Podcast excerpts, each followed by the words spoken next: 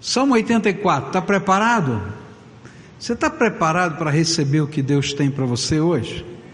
Está tá preparado? Você está buscando algo de Deus para a tua vida? Porque quando a gente chega à presença do Senhor, a gente tem que chegar com fome e com sede, com desejo que Deus ministre na nossa vida. E antes da gente meditar, eu vou pedir isso, Senhor, me abençoa. Eu quero ouvir a tua voz, eu quero sentir a tua presença. Mas a palavra do Senhor diz assim: como é agradável o lugar da tua habitação, Senhor dos exércitos. A minha alma anela e até desfalece pelos átrios do Senhor. O meu coração e o meu corpo cantam de alegria ao Deus vivo. Até o pardal achou um lar e a andorinha um ninho para si, para abrigar os seus filhotes, um lugar perto do teu altar Ó Senhor dos exércitos, meu Rei e meu Deus, como são felizes os que habitam em tua casa, louvam-te sem cessar. Como são felizes os que em ti encontram sua força e os que são peregrinos de coração. Ao passarem pelo vale de Baca, fazem dele um lugar de fontes, as chuvas de outono também o enchem de cisternas prosseguem o caminho de força em força, até que cada um se apresente a Deus em Sião. Ouve a minha oração, ó Senhor Deus dos exércitos, escuta-me, ó Deus de Jacó. Olha, ó Deus, que és nosso escudo, e trata com bondade o teu ungido. Melhor é um dia nos teus átrios do que mil noutro lugar Prefiro ficar à porta da casa do meu Deus a habitar nas tendas dos ímpios. O Senhor Deus é sol e escudo. O Senhor concede favor e honra.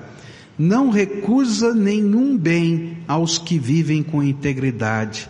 Ó Senhor dos exércitos, como é feliz aquele que em ti confia. Querido Senhor, nós continuamos na tua presença e desde o começo, desde o primeiro instante desse culto, nossa grande motivação era termos um encontro contigo, é sentirmos a tua presença, é ouvirmos a tua voz, é sermos de alguma maneira tocados pela manifestação do Senhor. E Pai, queremos te pedir, prepara o nosso coração, prepara a nossa mente, Prepara, Senhor, a nossa alma para recebermos o que o Senhor tem para nós.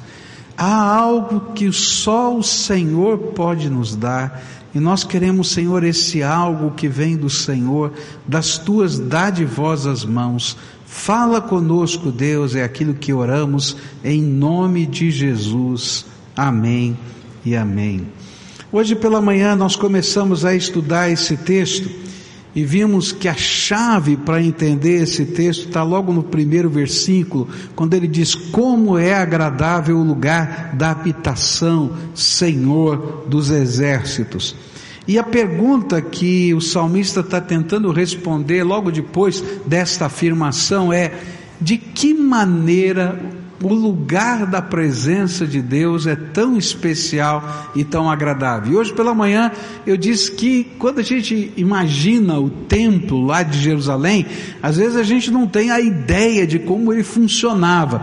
Talvez a nossa percepção de hoje ele não fosse um lugar tão agradável assim, porque ali era o lugar dos sacrifícios. A gente às vezes imagina um templo uma construção apenas, mas ali era um grande jardim, um grande parque, havia os pátios de entrada onde o povo se reunia e se colocava um estrado e às vezes se ensinava a palavra daquele lugar, mas o pessoal estava no ar livre ali. E logo depois desse pátio vinha um outro lugar que era o lugar dos sacrifícios, onde os animais eram imolados, mortos, tinha sangue vertendo, alguns eram queimados integralmente no altar, outros eram assados, não é? Como se fosse um churrasco, e aí a família levava parte dessa carne, uma parte menor ficava para os sacerdotes, e eles iam fazer um piquenique naqueles jardins do templo, naquele, naquele pátio, naquele parque, e ali então eles tinham que comer daquela, daquele alimento e compartilhar a graça de Deus, e não podia sobrar nada, se tivesse sobrando, eles tinham que chamar as pessoas que estavam lá e dizer: vem aqui, ó, come com a gente, tem carne aqui. E aí então a, a, a comunhão e a confraternização acontecia naquele lugar. Mas eu disse pela manhã que ele não era muito agradável pelos cheiros. Você pode imaginar os animais, né, o sangue, os peregrinos que viajavam semanas para chegar até lá, não é? E acampavam naquele lugar. Então, eu não sei como é que o salmista dizia que era tão agradável assim, né? Porque o negócio devia ser sério ali, né? E, mas ele estava pensando em outra coisa. Quais eram as razões que levavam o salmista a adorar a Deus, dizer: Olha, quão precioso é o lugar da tua presença. E nós aprendemos hoje pela manhã três coisas. A primeira delas, é porque a alma do homem tem sede do Senhor. E ele vai dizer que o coração dele, a alma de, de, desse salmista, desfalecia, tinha sede de Deus e ele podia encontrar o Senhor. Então, a pessoa que descobre a sua própria natureza, que sabe que ele tem fome e sede de Deus, vai descobrir que o único lugar que sacia a sede da alma é a presença do Todo-Poderoso. Não tem outro jeito.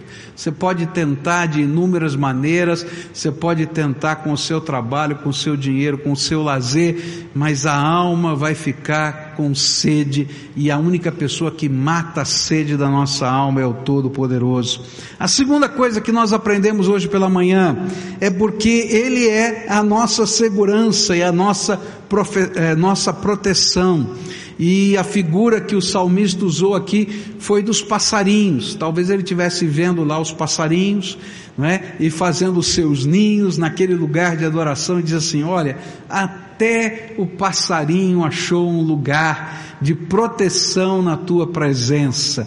E com essa figura ele estava dizendo exatamente isso, que o lugar da presença de Deus é extremamente agradável quando a gente pode ser envolvido nos braços do Senhor. Quando a nossa alma mata a sede da presença de Deus e quando os braços do Senhor nos envolvem.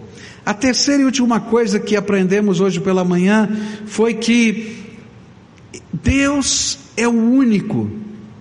O Senhor Jesus é o único. O Espírito Santo é o único.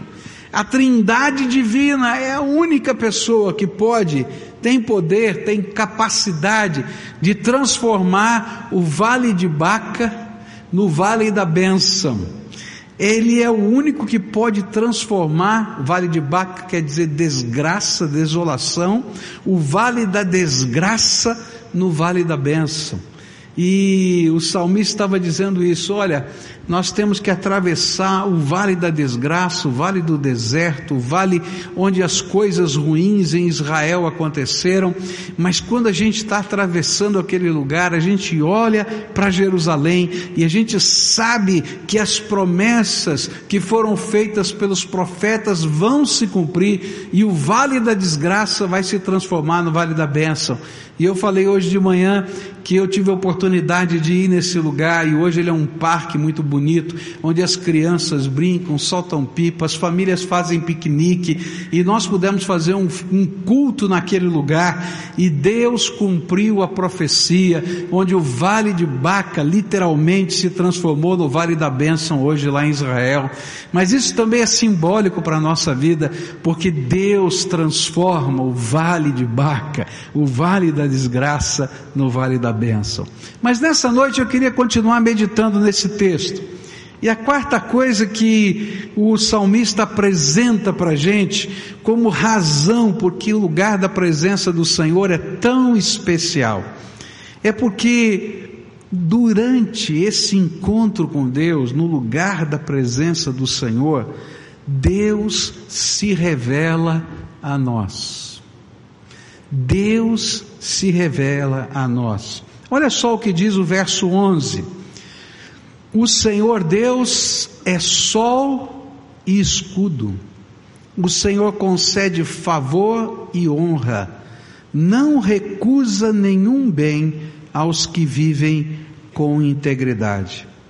Neste verso, o salmista tenta mostrar, através de algumas figuras de linguagem, como Deus se revela a nós no lugar da Sua presença. Como Deus se revela a nós no lugar da Sua presença. É interessante que é a revelação da presença de Deus que faz diferença na nossa vida. Eu posso ser um religioso, eu posso ter temor de Deus, eu posso praticar ritos, eu posso até conhecer coisas a respeito da fé, mas no dia que a gente tem um encontro com o Senhor, e o Senhor se revela a nós, algo tremendo de Deus acontece na nossa alma. É interessante quando a gente lê a biografia de John Wesley, porque John Wesley era o homem que estava lá no, na, na, na, na, escola em Oxford e criou dentro, dentro da escola de Oxford grupos de santidade, pequenos grupos que estudavam a Bíblia e que oravam. E ele saiu lá de, da Inglaterra para os Estados Unidos numa viagem missionária. E ele então entrou no navio, encontrou uma grande tempestade. Eles achavam que o navio ia é, naufragar. E de repente tinha um grupo de crentes lá naquele navio, que eram os irmãos moráveis, que estavam indo em viagem missionária para dedicar sua vida para a missão.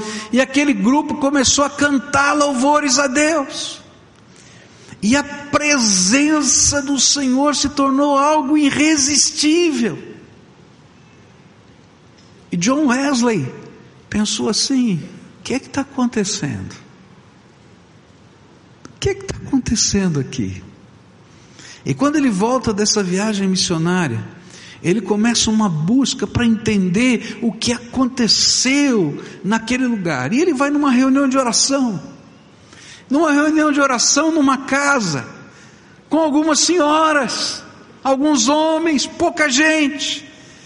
E naquele dia, naquela reunião de oração, alguma coisa aconteceu que John Wesley não consegue explicar, a não ser com uma expressão como se ondas de amor invadissem o seu coração e ele não tinha palavras para dizer mais nada. Sabe, a gente pode ter uma história com a religiosidade, a gente pode ter uma história com a, a fé, mas quando Deus se revela a nós, quando Ele toca o nosso coração, quando nós podemos sentir a presença dEle, quando o amor dEle nos envolve, então, queridos, começa algo novo na nossa vida. E é isso que o salmista está falando. Olha, eu posso vivenciar na presença de Deus algo novo. E ele começa a usar algumas figuras de linguagem para isso. A primeira figura de linguagem é tremenda. Ele diz assim que Deus é sol. É interessante. Ele diz assim: olha, é tremendo isso. Deus é sol. Ele não está falando que Deus é o astro chamado Sol, mas ele é como o Sol. E esse o, o salmista queria, queria que nós entendêssemos o que significa esse revelar-se de Deus para nós. O sol é o primeiro sentido de orientação que qualquer ser humano tem. Quando você olha para o sol, você pode saber onde está o leste, onde está o oeste, onde está o norte, onde está o sul. Se você colocar um pauzinho no meio da terra e fizer um círculo em torno desse pauzinho, à medida que a sombra do pauzinho vai andando no mover-se da terra em relação ao sol, você pode marcar as horas do dia. a orientação para a gente de direção, a orientação de tempo, a orientação para os sentidos da vida vem do sol. E mais, você já imaginou se fosse uma tremenda escuridão nessa terra? Porque a lua também não brilharia se o sol não brilhasse? Então, o que o salmista está dizendo é que na revelação de Deus, no processo de Deus se mostrar para nós, de nós nos encontrarmos com Ele, eu vou descobrir a orientação da minha vida. Para onde eu vou? Qual é o momento que eu estou vivendo? Quais são os propósitos que eu encontro para mim? E sabe, toda vez que a gente vive nessa terra desorientado, que a gente não sabe onde está, que a gente não consegue marcar o tempo, a gente se sente perdido e quase enlouquecido. As pessoas que passaram nas guerras por grandes períodos de privação, por grandes períodos de solidão, nas solitárias que eram colocadas como castigo para os prisioneiros de guerra, eles diziam que para manter a sua sanidade, eles precisavam tentar achar uma maneira de marcar o tempo, e eles registravam os dias de alguma maneira, e eles tinham que construir um sentido para aquele tempo. E eles precisavam então construir e desconstruir coisas na sua mente, então, alguns que eram mecânicos montavam e desmontavam o carro peça por peça durante horas a fio para poder manter a sua mente ocupada e não enlouquecer. O que a Bíblia está dizendo é exatamente isso. Toda vez que eu estou vivendo por essa vida, por essa terra, e eu perdi ah, o significado do porquê eu estou aqui nesse tempo, e eu perdi a orientação para onde eu vou e qual é o sentido da minha vida eu vou perder o significado da minha própria existência. Por isso o salmista diz assim: olha, o lugar da presença de Deus é algo tão tremendo, mas tão tremendo, porque eu descubro o sentido do tempo, e eu descubro a orientação para onde eu vou na minha vida. Cada vez que eu me encontro com Deus, eu posso entender o propósito, eu posso receber dele discernimento do que deve ser o próximo passo. É interessante que Deus na minha vida não me dá um mapa detalhado. Eu às vezes eu já até pedi para ele isso. Ó, me dá um mapa aí nos mínimos detalhes, diz assim, não, se eu der o mapa você não anda comigo, eu sou o seu caminho, segura na minha mão e vem comigo. Porque a gente, homem, sabe, a gente gosta de olhar o mapa, mulher não gosta muito, mas homem gosta de olhar no mapa, né? E não tem que perguntar nada para ninguém, não vira aqui à esquerda, vira para a direita, não é assim mesmo, né? A gente toma aqui na mão e tal, e aí Deus diz: negativo, não te dou mapa, segura na minha mão e vem comigo. Eu sou o caminho. E aí a gente vai caminhando e a gente tem um senso de propósito, porque Deus tem um plano para a nossa vida. a gente tem um entendimento de que esse tempo não é nada perto da eternidade que Deus preparou para nós. E aí nessa revelação de Deus, nossa vida começa a ter sentido. É interessante que Salomão escreve o seu testemunho no livro de Eclesiastes. É por isso que muita gente, quando lê o livro de Eclesiastes, não entende muito bem esse livro porque esse livro é um testemunho dele, ele está contando a sua história de vida, não é? E você imagina você contando a sua história de vida, as coisas boas e as coisas ruins que você já fez. Então, se você estiver olhando, vai dizer: Ó, oh, mas como é que esse homem diz um negócio desse? Porque ele está falando do seu testemunho. E ele vai dizendo assim: Olha, eu sou uma pessoa que tem uma inteligência grande, Deus me deu essa inteligência, e eu estava querendo descobrir o sentido da vida. E eu então pensei assim: olha, O sentido da vida está na ciência, está no conhecimento, está em você descobrir coisas. E ele então investe grande parte do seu tempo e da sua existência tentando construir o sentido da vida na ciência. Mas ele descobriu que a ciência não tem todas as respostas, não vai achar todas as respostas e não preenche o vazio do coração.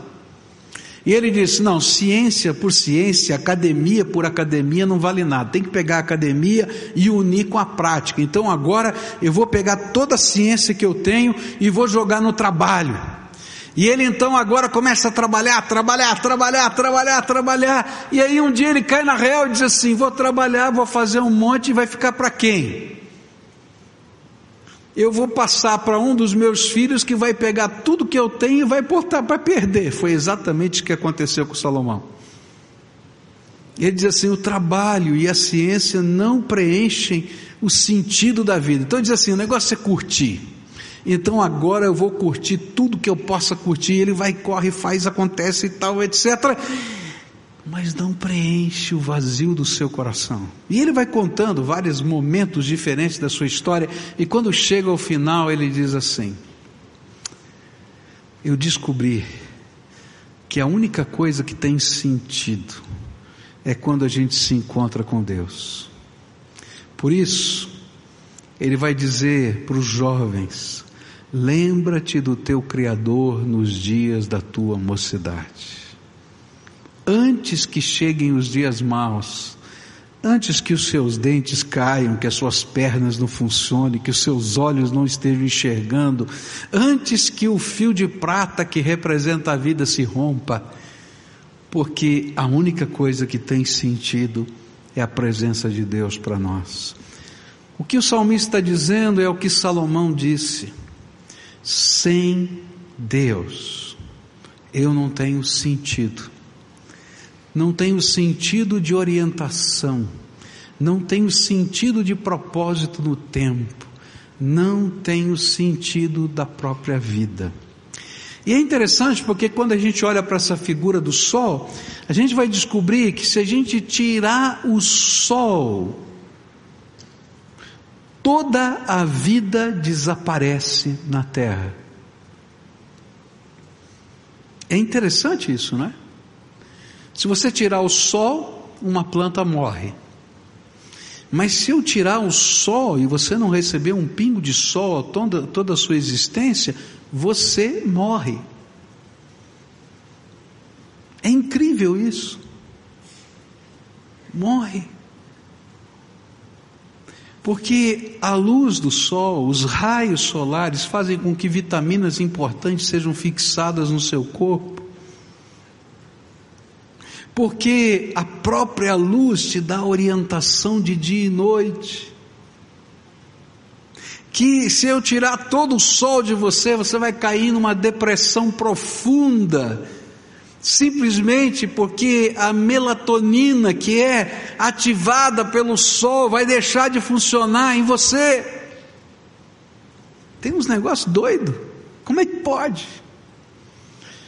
E o que o salmista talvez não soubesse era nada disso de ciência que eu estou falando para você, mas ele sabia que se o sol não brilhasse, não haveria vida. Por isso ele diz: Tu és o sol. Porque se eu tenho sentido, se eu tenho sentido de vida, de tempo, de orientação, se eu tenho vida, é porque o Senhor emana a tua graça sobre nós é porque a tua luz afasta a escuridão da minha vida, é porque a tua luz é a própria vida. O que o salmista queria nos dizer é que o lugar da presença de Deus é lugar de vida, é lugar de sentido, de propósito, é lugar de orientação, é lugar da graça é lugar da direção que Deus tem para cada um de nós. E é tão interessante isso porque essa direção, esses caminhos, esses propósitos, esse tempo, tudo isso está tão misturado no nosso dia a dia que a gente às vezes não consegue fazer coisas tão estanques. E Deus sabe disso e por isso Ele atua em todas as áreas da nossa vida. E quando Ele fala conosco e quando a gente se encontra com Ele, até as coisas que parecem tolas para os outros se tornam tremendamente importantes para Deus. Um dos é, pioneiros da evangelização na, na China, Dorian Hudson, ele foi um dos homens que Deus chamou, deu um propósito para ele, que ele queria ser missionário, e ele então fez um treinamento muito duro. Ele tinha que viver com pouca comida antes de sair da Inglaterra, então ele tinha uma dieta muito restrita, porque ele não sabia se ia ter condições de comer. Ele estava preparando-se em todas as áreas, mas havia uma área que era a área da angústia do seu coração. Com quem ele ia casar? Você já viu gente assim? Não é? Com quem eu vou me casar? Essa era a área da angústia. E agora ele estava se preparando para o campo missionário, ia ficar mais difícil. E então ele vai para a China, começando a desbravar aquele campo. Já existiam outros missionários naquele lugar, e ele percebeu quão difícil era proclamar o Evangelho numa outra cultura se a gente não se despoja da nossa própria cultura. E então ele tomou uma decisão. Olha, eu acho que a melhor maneira de pregar o Evangelho para chinês é se eu virar chinês. E eu não posso virar chinês em todas as coisas, mas eu posso me vestir como chinês, eu posso comer como chinês e pelo menos eu chegar mais perto da cultura deles, porque os, os, os ocidentais chegavam lá, continuavam a usar terno, gravata, seguiam seus próprios costumes, queriam cristianizar os, os chineses, levando a cultura do ocidente e, e pregando também não só o evangelho, mas a cultura. E ele disse: Não, eu vou me despojar tudo isso e aí ele falou: Senhor, eu entendi o recado, essa é a tua orientação, porque Deus é sol. Essa é a tua orientação, esse é o rumo. Mas todos os missionários diziam: Você é louco, você está errado, não pode fazer isso. Mas lá no fundo da alma ele dizia assim: Bom, se eu não conseguir casar até hoje, com roupa de chinês, trancinha de chinês, meio careca, com bigodinho de chinês, não vai ter uma mulher que olhe para mim. Parece bobo, não parece? Mas não é. Porque a vida tem tantas complexidades dentro da nossa alma e Deus se importa com cada uma delas. E ele tá bom, falou assim: Senhor, está aqui. Tem uma mulher que eu gosto muito, que é uma missionária que está num outro, numa outra missão, em outro lugar. Eu estou muito feio.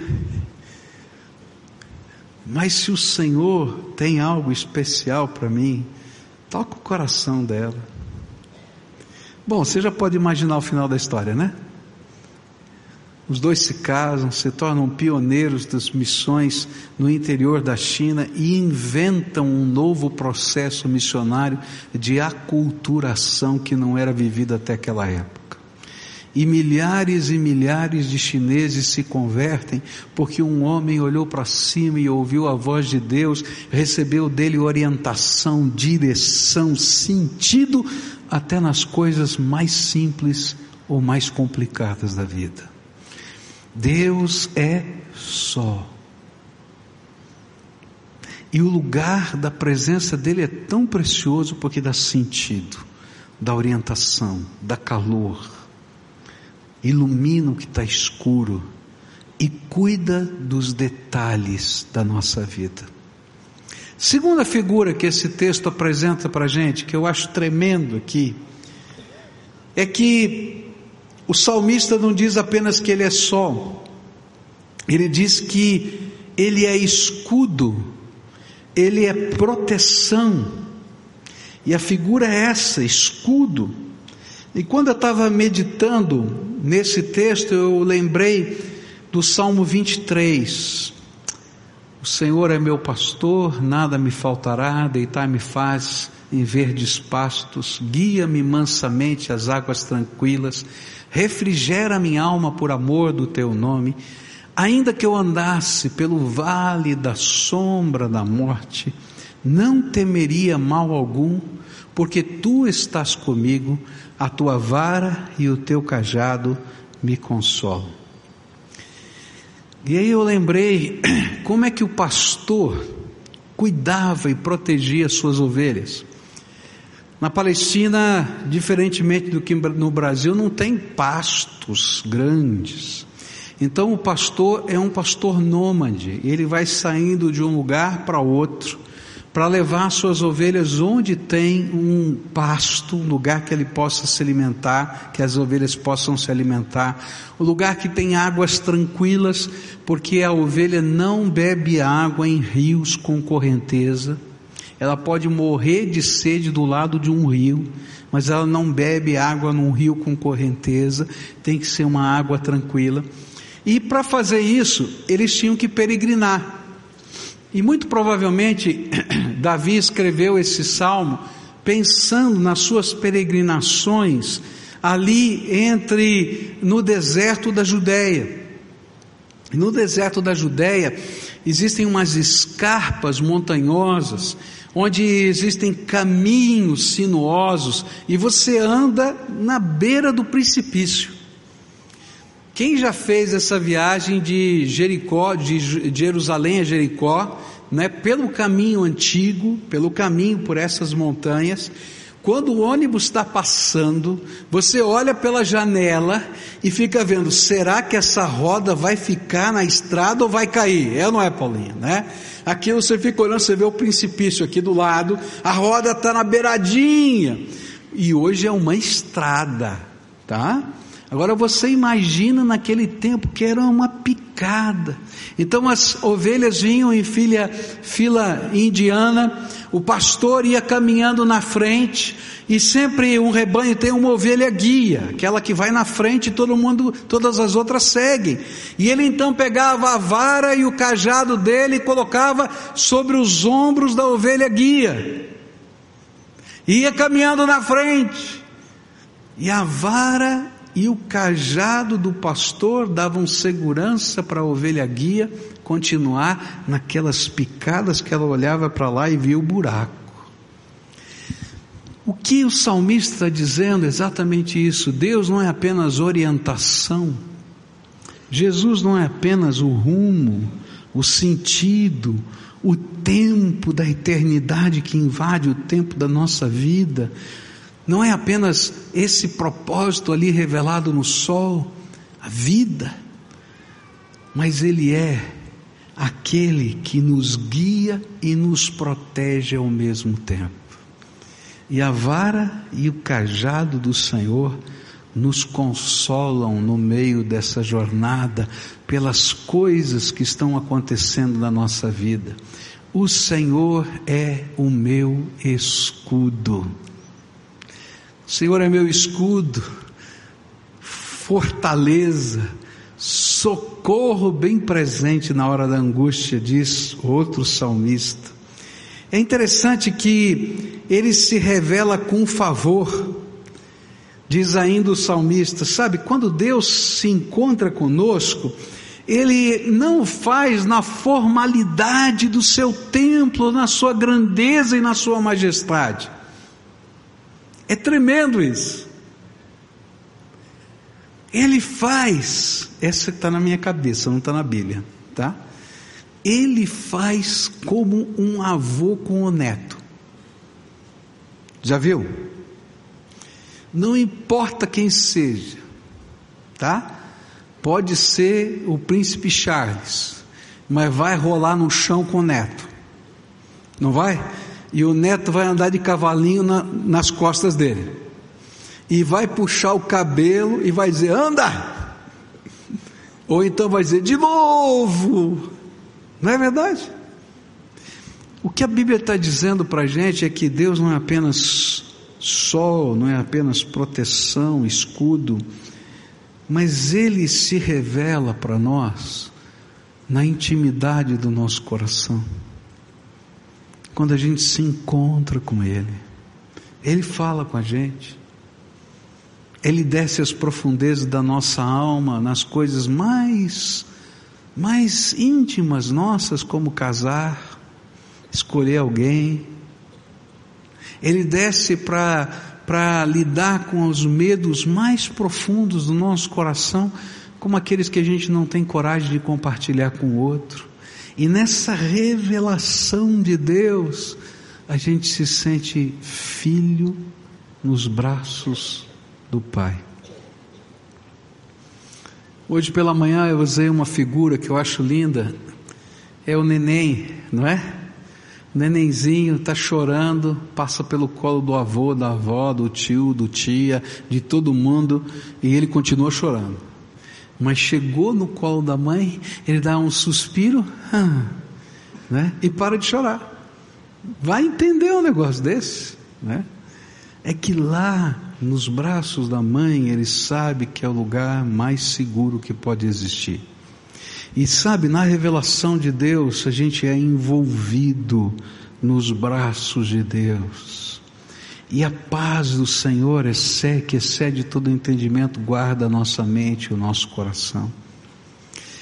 Uma das coisas tremendas é que quando a gente entra na presença de Deus, e realmente quando a gente é visitado pelo Senhor, não dá para sair do mesmo jeito. Nem sempre a gente vai ter o cenário mudado.